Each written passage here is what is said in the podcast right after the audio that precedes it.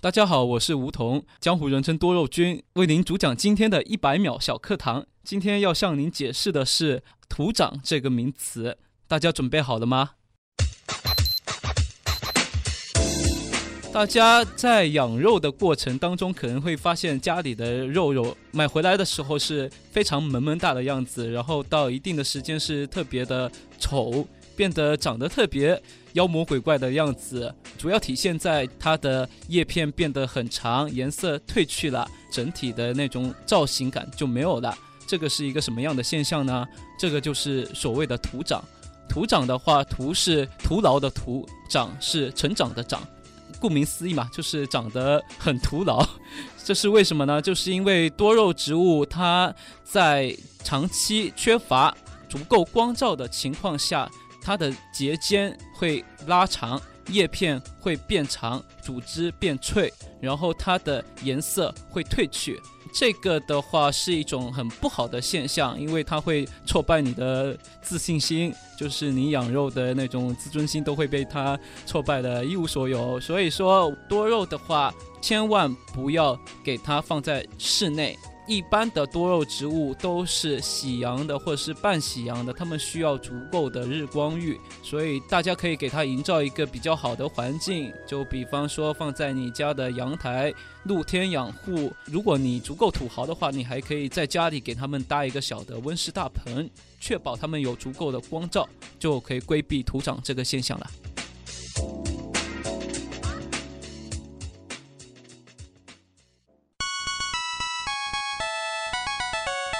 节目准备好了吗？正在将内容进行智能排列。嘉宾的情况呢？正在为您检索嘉宾的特殊喜好。不用那么详细吧？正在为您安装幽默插件。你这是在吐槽吗？正在为您更换全部文字素材。正在删除您的幽默基因，已将节目专业程度调低到百分之三十五。好了好了，马上开始节目吧。正在为您开启极客秀，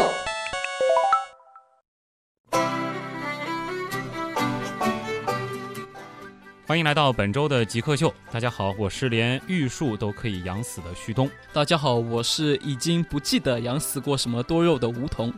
梧桐应该是来到极客秀的第四位植物人了，当然这个植物人得打个引号啊。我发现你的名字是跟植物最相关的。名字就直接就是一种植物了，梧桐。当然，这个“梧”不是那个梧桐的“梧”。呃，你学的是植物专业吗？呃，其实我学的是生物科学专业，但是对宏观植物这一块是比较感兴趣的。嗯，大家如果注意听这个前面的这个一百秒小课堂的话，大家应该注意到了，梧桐他自己说，江湖人称是多肉君。啊，其实多肉君在网上也非常的火啊，呃，那么今天做客我们极客秀的梧桐呢，他就是这个网上人称的多肉君，是一位多肉植物达人，他也是上海多肉协会的理事。那么接下来的时间呢，我们就先进入极速考场，先来从各个方面了解一下梧桐是一个怎样的人。极速考场，第一个问题呢，其实也是我们的必答题啊，就是你是怎么样定义极客的，以及你觉得自己是不是？呃，说起 geek 的话。可能大家会首先会想到的是一些科技界的大咖，比如说呃，Steve Jobs，嗯嗯，还有那个 Bill Gates。然后的话，我觉得这个是一些像他们那时时候的人的话，就是对计算机科技是很狂热的这些人。所以说，极客的这个词的源头也就是来自他们。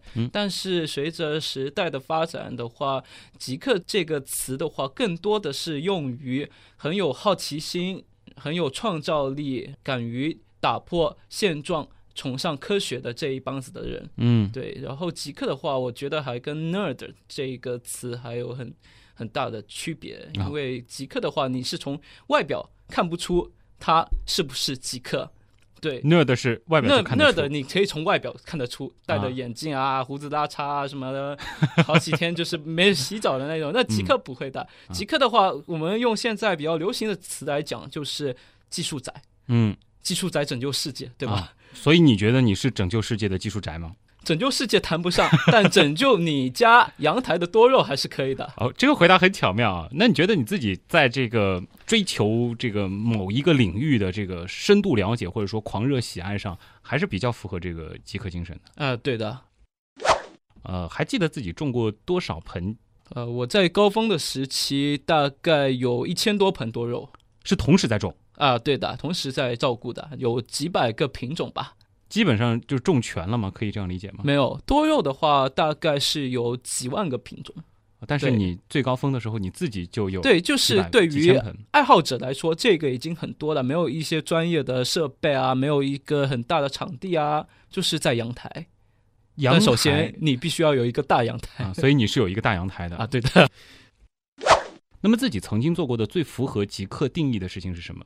我觉得极客的精神就是呃死理性派，对的，理性主导啊，啊、对，理性主导，就是比方说，曾经有一个官媒，天天在微博上面就转发，就说，哎，多肉这个东西啊，有毒啊什么的，然后很多人就看到就会造成恐慌，到底我应该养还是不养？嗯，就有些人已经打退堂鼓，要把它扔掉了，但我就觉得很气愤啊，因为。大部分多肉植物都是没有毒性的，如果有毒性的话，也就是你误食了，或者是你暴露的伤口接触到的它们的某一些汁液什么的，啊才会造成一些过敏啊，或者是一些呃毒性的一个。也不是说所有的多肉都会造成过敏。对，一般来说百分之九十的多肉都是无毒的。然后就剩剩下一些，比方说大戟科啊，一些景天科里面的奇风锦属啊，这些是有一定的毒性的。但只要你不要手贱，天天去摸它们，天天去呃用这个伤口去去蹭它的哎、对，汁液不要。不要看到一个东西就想想着怎么样去吃，基本上是没有事情的。嗯，然后我曾经呢，就是把自己关起来，写了一篇文章去打他们的脸。就是看到他们传了这个你觉得不太科学的一个消息之后，你就非常的气愤，然后为了抒发这个情绪，就把自己闭关了，然后就写了一篇文章，然后发出去了。对的，对的，我们养肉还是要科学养肉，我觉得。就得有一个这个科学的态度去对待你所从事的事情，以及对待你所听到的任何事情。啊，是的，找一种东西给极客代言，那我觉得对于你而言，你就应该找一种多肉给极客代言。你觉得什么比较合适，并回答为什么？我觉得如果找一个东西给 Geek 代言的话，我可以从多肉里面揪出一位出来，嗯，那就是其貌不扬的虎刺梅虎刺梅，啊。相信大家外婆家或者是奶奶家里的阳台，或者是哪里公园啊，都可以看得到的这种常见的多肉。啊，它是属于大戟科大戟属的，大家可能会觉得是一个就是不太起眼的一种小植物它倒是不小，它可以做篱笆用的、啊，行道、绿化用的。比较大的那种。对，浑身上下长满了刺，啊，然后叶子也不多，光秃秃的，但是开花还是挺好看的。嗯对，为什么我要举这个给 Geek 代言呢？就是这种植物长期被很多媒体说成是有毒的，然后就是什么警告大家啊、呃不要去种这个东西，要丢掉什么的。但是其实我是觉得他挺委屈的，嗯因为虎刺梅的话，只要你不去食用，或者是你不要去让伤口触碰到它流出来的白色的液体的话，基本上都是没有什么事情的。嗯而且，而且正当你在担心虎刺梅是不是有毒的时候，人家呃日本人山下智久主演的电视剧里面已经用虎刺梅来追妹子啦。啊，所以都能追妹子了。对的，总之，听到这儿就应该觉得不用太担心了。我觉得从另外一个角度就可以理解，就是说你觉得可能 geek 很多时候被人误解为就是 nerd 啊、对的，啊，但实际人畜无害，而且当它绽放的时候也非常美丽。可以这么说吧。有很多多肉，它的这个市价还是比较高的啊。呃，你当时种的那一千多盆当中，有没有就是说特别值钱的品种？我觉得值不值钱的话，还是根据不同的人来定的。我嗯觉得我喜欢的那种多肉是最值钱的。就是你自己喜欢的是最值钱的。对的，是情人眼里出西施。好吧，对的，那呃因为其实多肉毕竟它还是有一些市场价在嘛，嗯就是其实我也看过一些这个小的这个园艺店，有的多肉它其实卖的真不便宜那啊，或者说那种这个个头比较大的、养的比较好的，或者说它摆的特别有造型的，嗯它卖的挺贵的。你接触过的这个最贵的有吗？或者说你我不知道你卖不卖多肉，嗯就是说你曾经这个经手过的有没有特别贵的？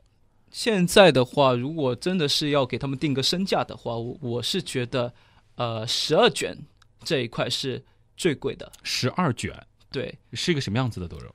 十二卷它其实是黄枝木科的一类的代表性的多肉，就也就是我们所谓的玉露啊、嗯寿啊、玉扇、万象这一类的，基本上名字都是日本人取的，嗯品种也是从日本引入进来的。曾经我听到过前辈讲过，有他们在家里面一个大概一平方的桌子铺满了十二卷，市价大概在六百万左右。一平方的桌子啊铺满了这个十二卷，其实这桌子也不大啊，对的，六百万，对用的不是日元，是人民币做单位。啊，是人民币啊。这好像接下来这个问题就有点难回答了。那这样就是说，多肉君啊，你现在一年的收入，我估计这个应该是买不了这一一个平方的这个多肉，对不对？大约能买多少面积的十二卷？啊，我把这个东西再稍微的这个我们好回答一些啊，就是说这个呃，我数学也一般啊，但是基本上算这个可能还能算一下，就是一平方米等于一万平方厘米啊，那么这个一平方厘米呢，算下来就是六百块钱。那么大约能买多少平方厘米的这个十二卷呢？十平方厘米肯定没问题，啊，当然没问题了，一百平方厘米，太少了吧？一千平方厘米，有有点太多了。那再取个中间数，我就最后再给大家一个区间啊，就是五百平方厘米啊，这个差不多。哦。所以说，其实多肉君这次的回答还算是比较的诚实的，而且透的这个底也透的这个数据算是比较精确的了啊，大家可以自己去脑补一下。对的，因为被你吓套了。好，那么这个问题我们就先打住啊。和大家说说，你除了种多肉之外，你还会干嘛？还有别的兴趣爱好吗？多肉其实是一个兴趣爱好之一。嗯那其他的话，我会比较关注像电影啊、音乐啊这一块的。嗯，对，喜欢看电影、看音乐。我啊们以前还真有这道题，有没有最喜欢的电影？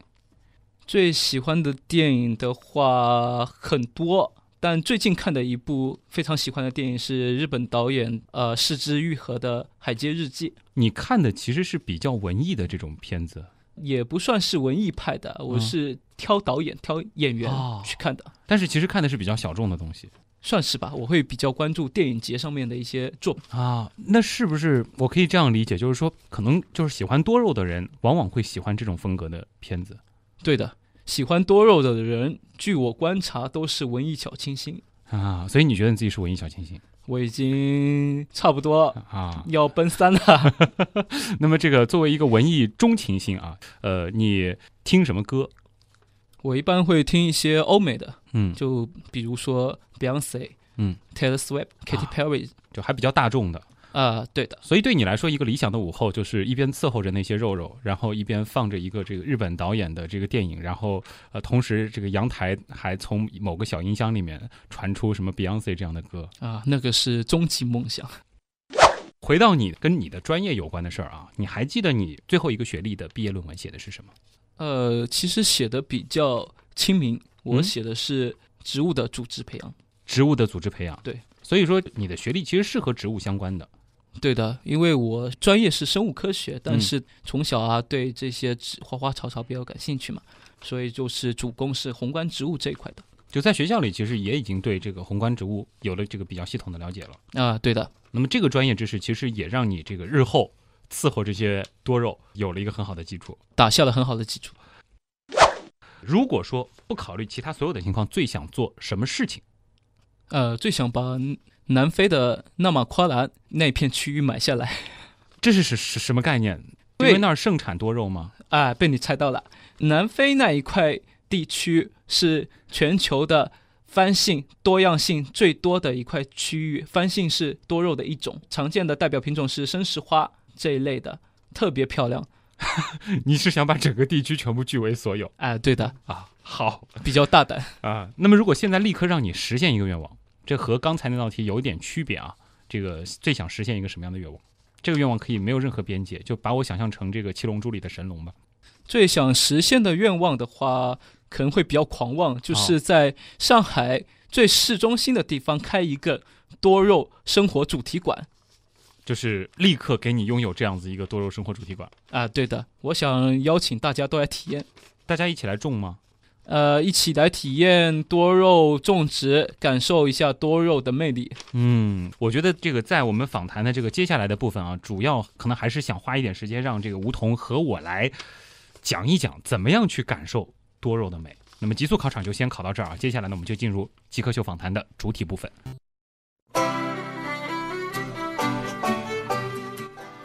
这里是极客秀，我是连玉树都可以种死的旭东。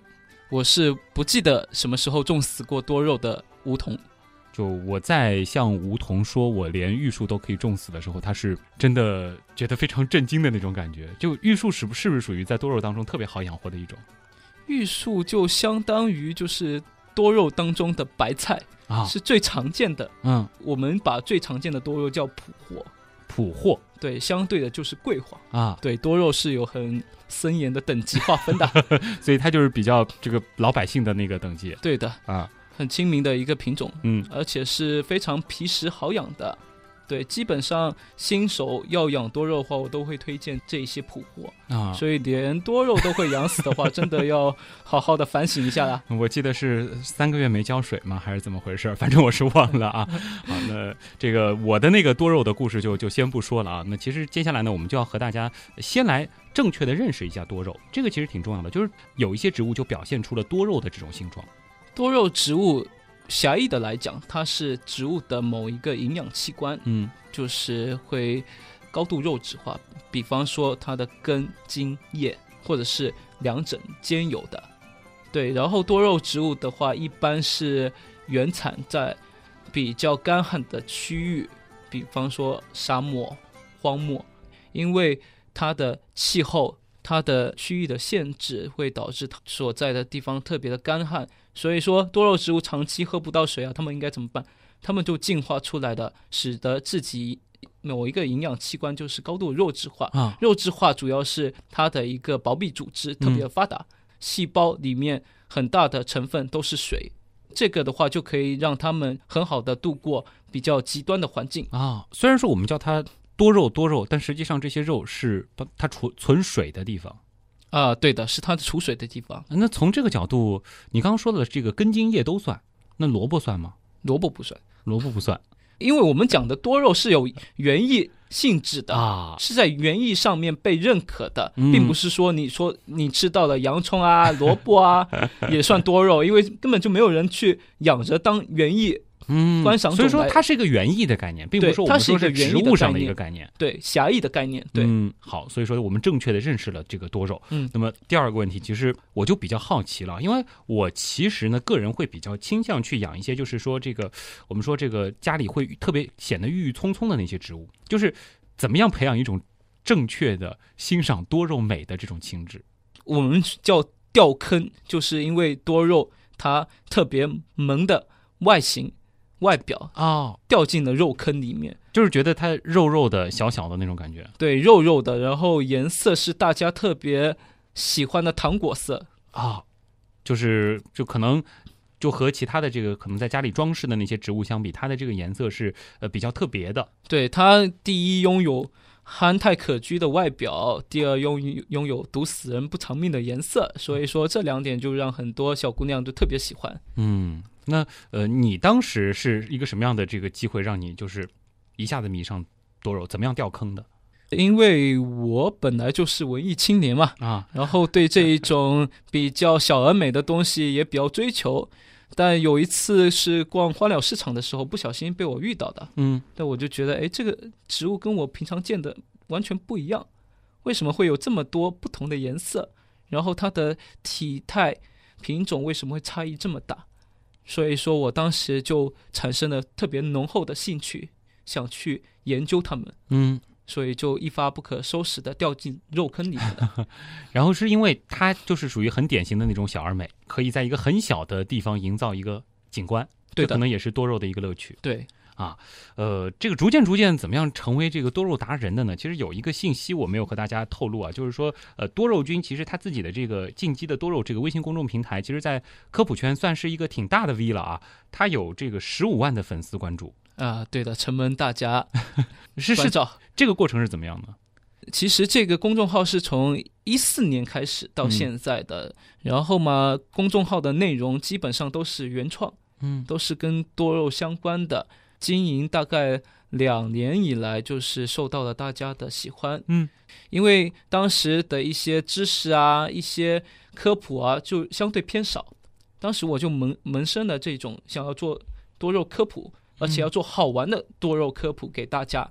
对，你的用词就会特别的网络化。啊、对的，因为大家就是比较生僻的科普，或者是比较太专业的东西，大家不想看，嗯所以我就会发挥自己的特长，就把这一些包装成比较好玩的东西嗯，推送给大家。然后没想到就是产生了很好的效果效果，嗯对。的确是看得出来，这个效果还是比较明显的。那么，这个是在你做公众号之前就其实已经储备了相当量的这个多肉的知识了啊、是这样子的，啊，因为自己专业相关嘛，那个时候也已经种了有将近一千盆的这个多肉了。啊、差不多，啊，就是等于说公众号和你就是特别发烧多肉基本上是同时的事情。是我算是除了这个养死过的玉树之外啊，真的是属于这个多肉纯粹的这个门外汉。能和我就是简单的说一些这个多肉的基础知识吗？比如说你刚刚说了这个玉树这种算是这个特别白菜级的，我可以先拿什么来练手，然后怎么样进阶，然后高阶了该怎么养。呃，新手的话，我曾经写过一一篇新手养护的，大家可以到我的公众号去查看一下。但这边的话，我可以呃简单介绍一下大家如何去养多肉。新手的话，可以选择像景天科的、大戟科的、罗摩科的这一些比较好养的一些品种，比方说一些白牡丹、蓝石莲、黄鹂、千佛手这样子的物美价廉的一些多肉品种。就有很多看上去就是像朵这个这个小莲花一样的这种，算是比较小莲花的话是多肉景天科拟石莲花属的啊多肉一类的。就光听我这样子的一个外表的描述，你都已经说到了它的这个科属了对的，我还在微博上面专门给大家鉴定多肉。啊。所以说大家有这方面的问题也可以艾特你。对的，啊，呃，这个是属于比较初级的。那这个玩高级一些的，就是要怎么玩呢？玩高级一些，就像我刚才讲的，你是土豪的话，你可以养十二卷，然后还有就是番杏科的，嗯，还有快根一类的这些多肉。根一类，对，所谓的快根是什么？快根其实是指的是多肉植物它的茎或者是根部高度肉质化，嗯，产生的一类的，专门就是欣赏它的根茎的这种多肉。它可能叶子不起眼，但是它的根茎就特别的漂亮这个不像萝卜啊，不像萝卜，啊，它比萝卜美很多。它比萝卜要贵很多。这个样子是什么样的？能描述一下吗？就比方说有一种很著名的、很有代表性的块根多肉叫龟甲龙，嗯对，它是原产在墨西哥和南非的一种块根多肉植物。它的话就是在它的休眠期，它的那个块根暴露在土表，嗯，然后它是像龟壳一样有纹路的。哇，很多人就误以为它们就是一个龟壳，它上面会有会有像龟壳一样的花纹，会有像龟壳一样皲裂的一个纹理出来，真的很像。很像，特别特别像。大家有时间不妨去网上找找看那个图片。什么名字？龟甲龙，就叫乌龟的龟，甲是龟甲的甲，然后龙是龟甲龙的龙。就是一条龙的龙。对，所以说它就是一个就是感觉像像动物造型的一种植物。对的，对的，哦，这个还挺酷的。它其实是它的那木质化的那个表皮木栓木栓层，嗯木栓层的话，就随着是年龄的增大，它会有那种类似龟甲的那种纹路出现。嗯，呃，这些多肉，就是说我们说这个入门级的和这个比较这个高级一些的这些多肉，呃，他们的这个养护方式上是都不一样吗？还是说它有一些普适性的一些这个准则？比如说要晒太阳这样？其实养护多肉的话，还是要根据不同的品种、不同的科属来区别对待。对，就比方说景天科，他们就比较喜欢阳光充足的环境；然后像玉露呢、十二卷一类的，他们就喜欢半阴的环境。然后就像一些仙人掌啊，他们就可以呃完全日照。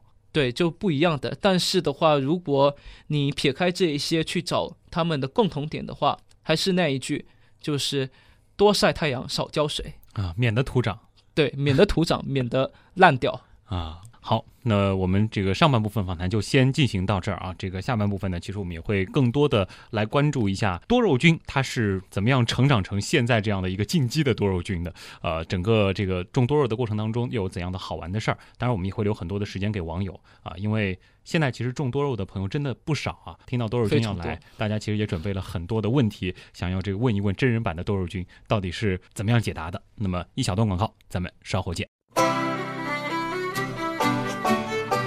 欢迎回到极客秀，大家好，我是连玉树都可以种死的旭东。大家好，我是根本不记得我养死过什么多肉的梧桐。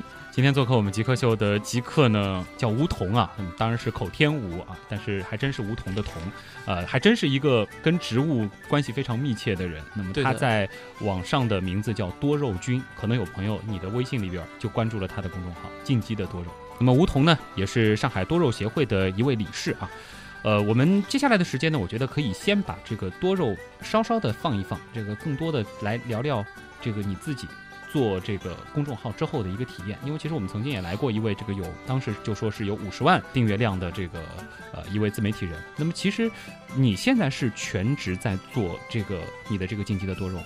呃，进击的多肉公众号其实是我业余打理的。你有本职工作？对，本职工作是做 IT 这一块的。你是个 IT 男？这也不完全是啊，就是说你的本职工作是一个 IT 行业里的，你做的这个其实是和你现在的这个多肉这件事儿是没有关系的。对，其实我把自己定义成为喜欢科普的加班狗，也就是说你其实做这些东西完全是在用自己的业余时间来做。啊，是的。这个其实和我想象中有点不太一样，因为现在其实有很多这个做的比较好的自媒体人，其实都是处在一个，呃，要不说是半自由职业的这种状态，要不就是说可能完全就是处在一个创业的状态。你并没有这些想法，现在倒是还没有，因为我所做的这个多肉这一块，我并不认为它就一定要发展成为自己的事业什么的，或者是将来有这个打算，但现在并不想。嗯，你可能就觉得现在这种状态挺快乐的。呃，现在这这种状态就是白天上上班，然后晚上就是去写写公众号的文章啊，跟大家一起做互动啊什么，我觉得已经可以了。嗯，就是把跟这个粉丝互动，以及就是说呃制作一些这个自媒体内容，就作为你的一个兴趣爱好。但是现在这个兴趣爱好其实做的非常的好。对，当然不排除将来有把这种兴趣爱好当成事业的这种决定，就开始动这些想法了。啊，对的。好，能说一下你现在怎么安排时间的吗？因为其实我自己涉足了一些这个互联网的这个播客之后，就会发现，其实做类似自媒体的事情是非常耗费时间的。对，因为现在的话，公众号里面的文章百分之八十都是我自己原创创作的，然后有百分之二十是来自于一些达人的约稿。嗯，所以说我对于这一块的时间还是蛮长的。我白天可能要上班，晚上嘛赶紧写一些科普文章给大家看。基本上每天会弄到几点？基本上现在都是一两点才睡觉的。而且我看了一下你的这个公众号，基本上一天是会有两篇文章。基本上一个礼拜会有五篇文章这样子的更新频率。就反正要保持它的这个更新的这个活跃度。对，因为大家对我的文章还是蛮待见的。就而且比较期待的，对，朋友他们会说，因为我的那个发送时间一般是在将近十二点左右，所以大家在十一点多的话，都会在后台跟我私信说，哎，今天怎么没有推送啊？今天到底推不推送啊？这样子的 啊，所以其实有这些我们说读者等着，还是一个很强的动力啊。对的，有他们这样子这个盯着，可能你也就得继续加班狗对的，还持续下去了。不好意思偷懒。那现在会有一些商业合作找到你吗？其实你现在的这个私量、这个订阅量已经比较大了。我不知道你现在单篇文章的这个阅读量能够做到多少。我基本上的阅读量都在两万左右，那其实很不错了，已经是属于这个有一定商业价值了，而且还是一个很细分的领域。对的。因为像多肉这种很细分的领域，要达到有十五万人的关注量，基本上在全国已经是数一数二的。嗯，而且多肉的话，它虽然有很多人簇拥着，但是放在其他的领域来看，它还是偏小众的。嗯，回到上半部分，嗯你和我讲到的那个一千平方厘米的十二卷，这个里边现在有来自于你现在做的这个竞技的多肉里边的这个部分的收入吗？有，坦白的说有，的确是有。等于说像一个以肉养肉的模式，因为嗯我现在并没有商业化，我去开个淘宝店啊，去卖这些多肉什么的，但是我可能会把平常一些养的有多的一些多肉，可以就是转让啊什么的，然后获得的这些收入啊，我再去买新的品种的一些多肉来养，这就是所谓的以肉养肉。嗯。然后的话，这个平台的商业价值也就摆在那里的，因为我这边的话会有很多不同的那个主办方来找我接洽，要办多肉展，包括上海这一边的两届多肉展都是我主办的。上海每年的十月份到十一月份有上海国际多肉展，嗯，这个是在全中国是最大的。你是主办方，对，我是主办方，包括策划啊，包括媒体推广啊这一块都是我来负责的。就这个这个主办的概念，因为我我知道就有主办、承办、协办。OK，这主办的话，你你基本上就是一个人代表了一个团队完成了这件事儿。其实也不是，就是说我们国际多肉展是由上海市多肉协会主办的啊而且我我是在里面是一个理事的一个身份，嗯，但是主要的一些策划啊、一些媒体推广都是我一个人全包。因为你自己的那个账号其实就是一个在多肉领域很大的媒体了。对的，有了这个之后，其实就很多事情就做起来就很很方便。对。然后的话，我在那个上海大悦城曾经办过一场别开生面的一个多肉展会，叫“不嗯可思议多肉展”啊。对，这个也就是我和另外一个朋友去联手策划、去推广的一个国内首次在大型的那种 shopping mall 里面做的一种主主题性的多肉展，现在效果在不错。想想，其实真的觉得挺厉害的一点儿就是，其实自媒体，而且你其实还是一个业余自媒体人，就两个人可能就是一两个朋友就可以做以前可能是一个机构才能做的事儿了对，是这是现在的一个趋势。啊。那你现在的这个本职工作，因为还在继续，单位的老板知道你在做这个事儿吗？单位的老板知道，他是什么态度他？是比较支持的，啊，他比较支持。对他也是我的粉丝。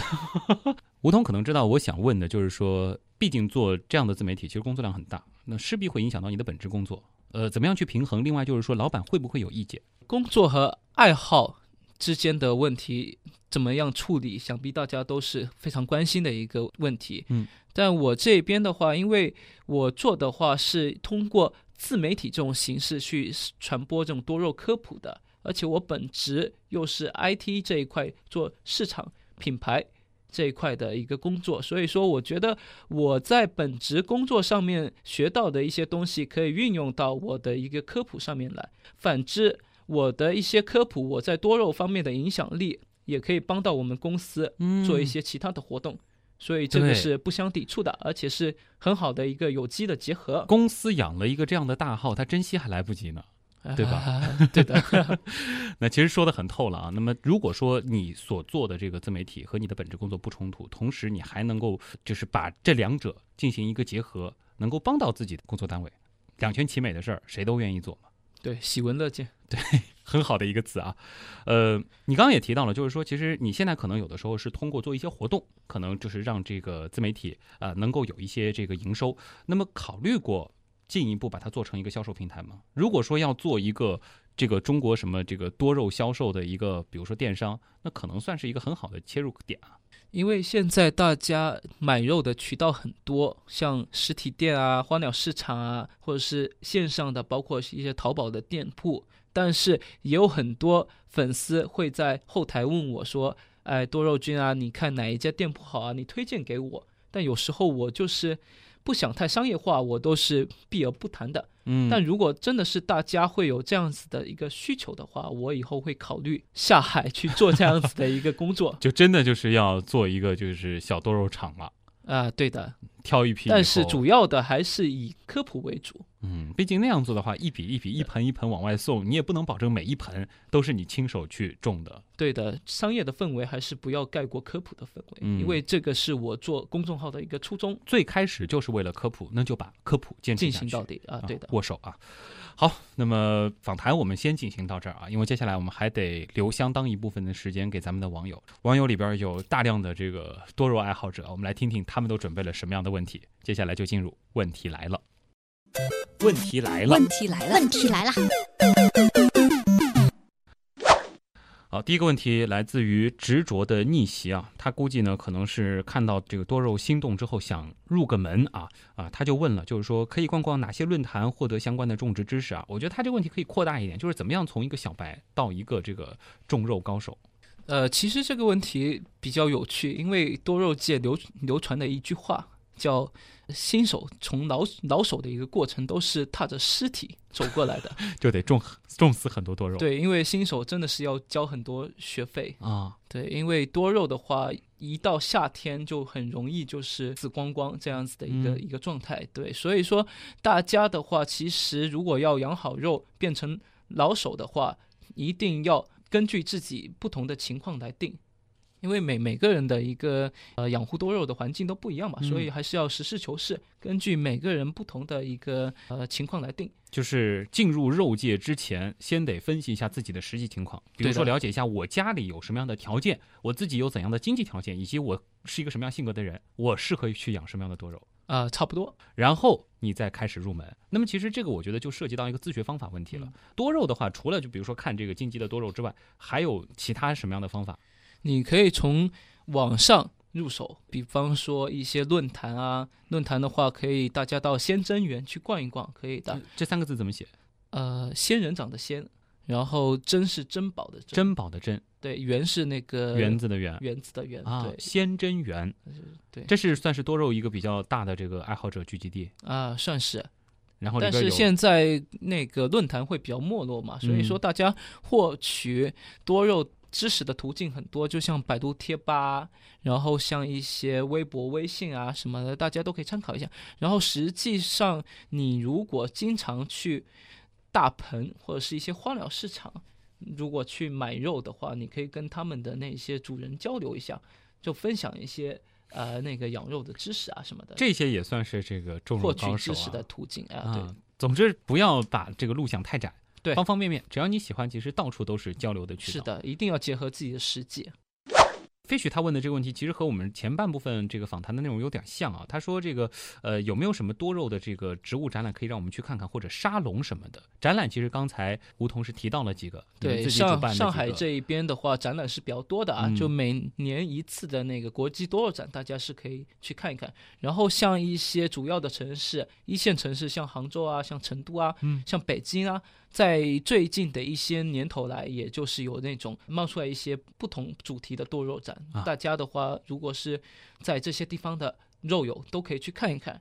沙然后龙呢？沙龙的话，因为我这边的话有定期线下会举办一些多肉 DIY 课啊什么的，现身说法教一些大家就是想知道一些多肉知识、啊哦是你手把手教啊？对的，哦，我会教大家怎么种啊，这个叫什么呀，都会涉及到。嗯，对这个会比较难预约吗？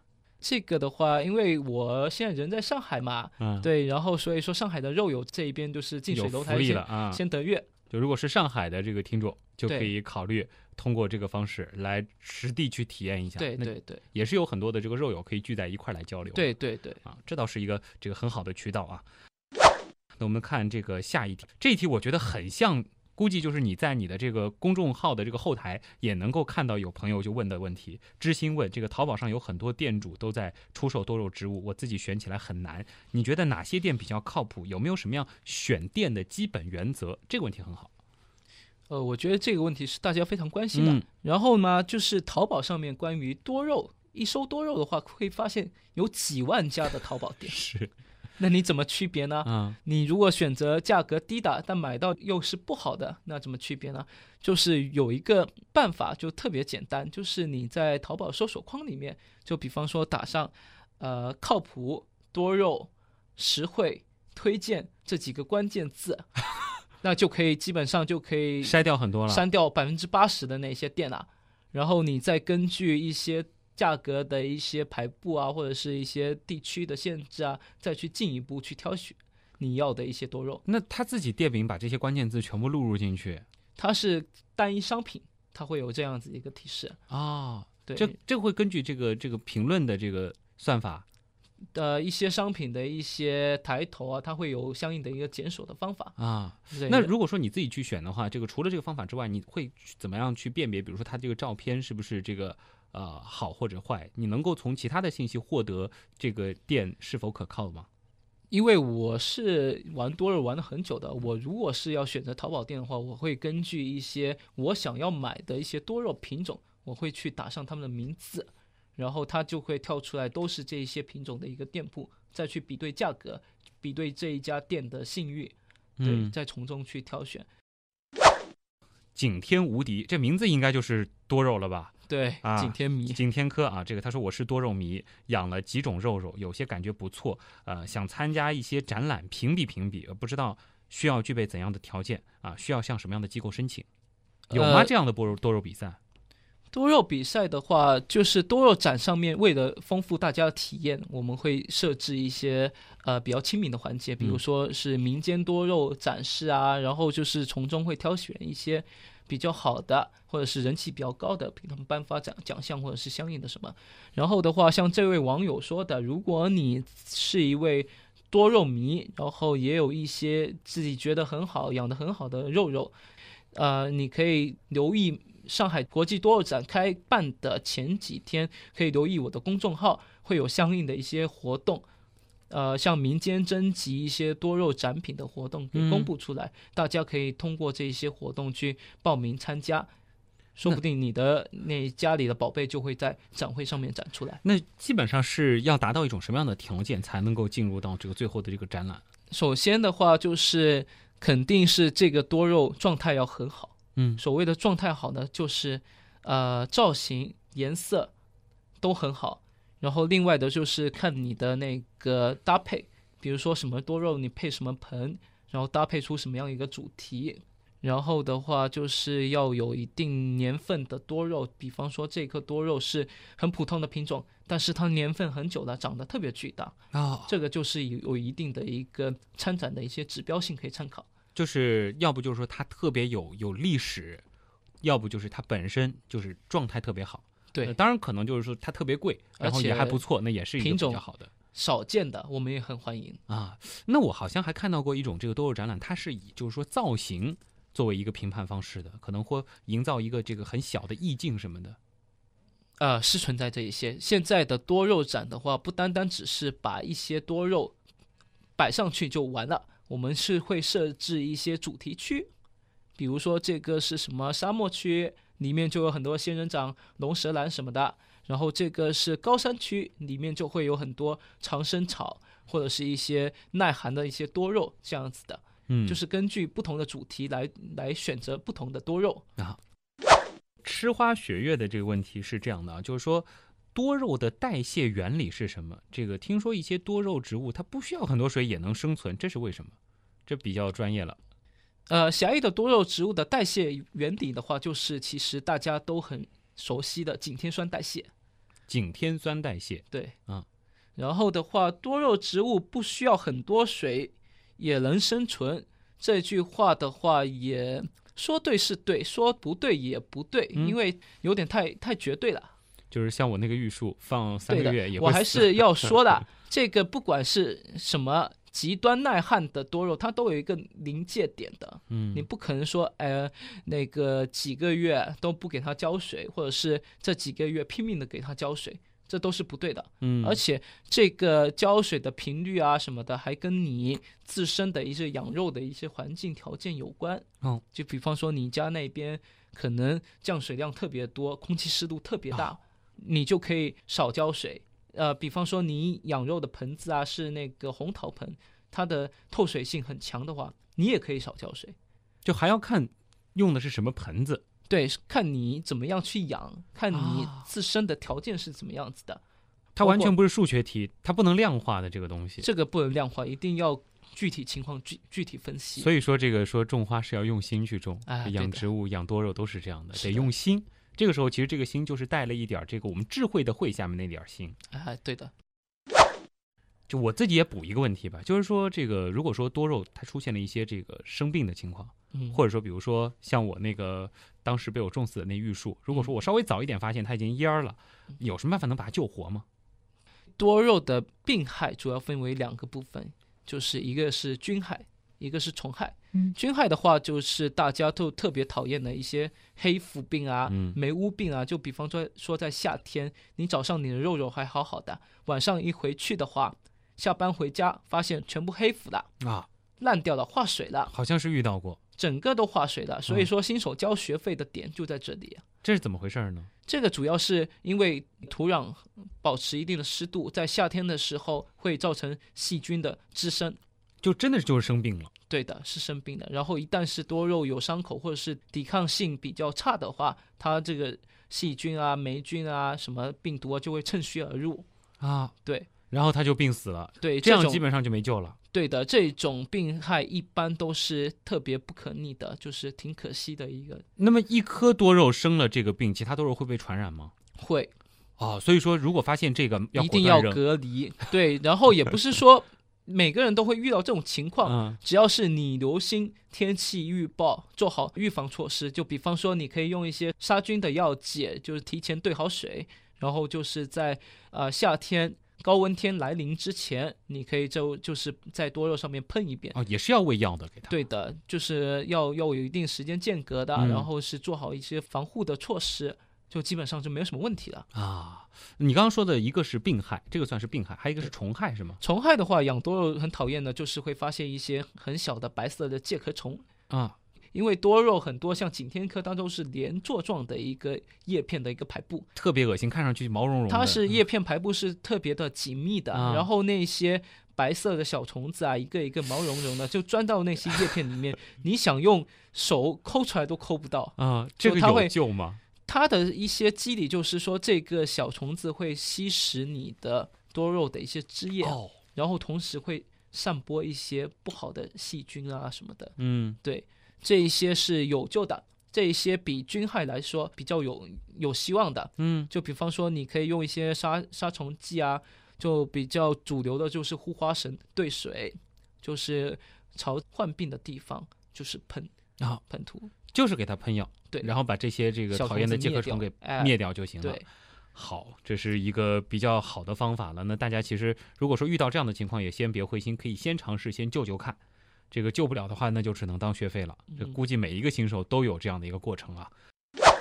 那么接下来这个问题，这个是 Lisa 陆八三，他说了，鹿养大师，这个鹿养是不是一个专门的叫法？是在露天养吗？对的啊，就多肉当中的一个专业的一个术语啊，所以他就问了，他估计可能知道这个我们的这个多肉君是鹿养大师啊。他说这个问问看，上海的夏天肉放在天井鹿养会被晒死吗？呃，其实的话，夏天、冬天的话，全日照的情况下，我都是可以放在外面的，只要温度长期低于零下，啊，就是可以露天养护的。但是到了夏天的话，因为上海的夏天多是黄梅天，天气很闷热，嗯，然后就像我刚才讲的，如果是闷热的话，你配土透水性不好，盆子透气性不好，就会容易造成积水。积水积在根部的话，是很容易造成病菌的滋生。哦，然后一旦多的话，就是会黑腐。一般的话，多肉植物不是被晒死，而是被病菌就是被趁虚而入。这样的热的条件培养出来的细菌、病菌对，给病死了对的。啊！原来是这样。遇见何年他就问了啊，我在网上看了韩国的肉肉，发现啊，他们的这个颜色好像非常的丰富，而国内的肉呢，好像是以绿色为主。这个是培养技术的差别，还是审美的区别呢？我觉得这个是他获取途径的差别。嗯因为他看到这些这些绿色的肉肉，就是那些我前面开开头讲的一些土长的、缺光的肉肉。啊，然后的话，韩国的肉肉为什么颜色会那么丰富呢？这是因为跟他们所在地的一些气候条件有关。因为哦韩国是一个比较日照比较充足的、比较干燥的一个环境。嗯然后韩国人的确养肉的话是比较有一手的，他们培育的品种很多，然后颜色也很丰富。就是很多人养多肉的时候会去海淘，嗯，海淘的话就是从韩国那边代购一批多肉回来，有可能带回来的时候还是颜色很丰富的，被自己养着养着养土哎，养了一段时间的话，就可能就说，哎，你把它放在角落里面不管的话，它由于缺光啊或者是什么没有温差，嗯。造成的就是它的颜色会褪去，因为多肉的颜色，这些颜色的发生的话，就一般是有两个条件，一个就是一个足够的光照，另外的话就是一个温差，温温差，对，就是说它得有足够的温差。因为多肉植物的一些颜色的显现是花青素、嗯。叶绿素遇冷是会分解的，分解然后合成花花青素，所以说就是如果没有足够的温差的话，它是呃没有这些很好的颜色的。嗯。然后日照的话，有足够的日照的话，多肉植物它的叶片节间会缩短，然后叶片会变得很肥美，啊，然后整个就是会长得比较紧凑。所以你养在空调房里，可能就养不出那种特别丰富的颜色对，养、啊养不出那种比较好的状态和比较好的颜色出来。啊。这学问真的是很深啊！这个呃，也别这个最好就是你们家有朝南的一个阳台，阳光是一年四季都很充足的，然后或者是你可以搭一个那种类似于呃温室大棚的那种小温盆、小盆，在顶楼或者是在哪里都可以。如果是顶楼的话，是属于养这个多肉比较好的条件吗？呃露养的话还是有一定风险的，因为上哦海的夏天是不特适合多肉的。对，总之，其实多肉养殖可能一期节目的时间也远远没有办法跟大家讲清楚，因为它其实涉及到的很多是细节的问题。对因为你细到了这个科属，甚至是到种，它之间都会有很大的区别。对就是每一种植物都有它自己独特的一种这个生长的这个需求，再加上结合到我们每个人的这个个性，我们自己的这个独特的能够给植物带来的环境，其实每一棵植物、每一颗肉它都不一样。那么有机会的话，这个再请这个多肉君来我们的极客秀和大家来分享这个多肉的故事啊。那么同时呢，大家也可以到这个微信里去关注一下进击的多肉。那么这个其实是联系多肉君、联系梧桐非常好的一个方法。呃，是的，是的，欢迎大家来我的公众号或者是微博调戏我。好吧，那么以上就是本周的极客秀，再次感谢梧桐做客极客秀，我是旭东，咱们下周再见。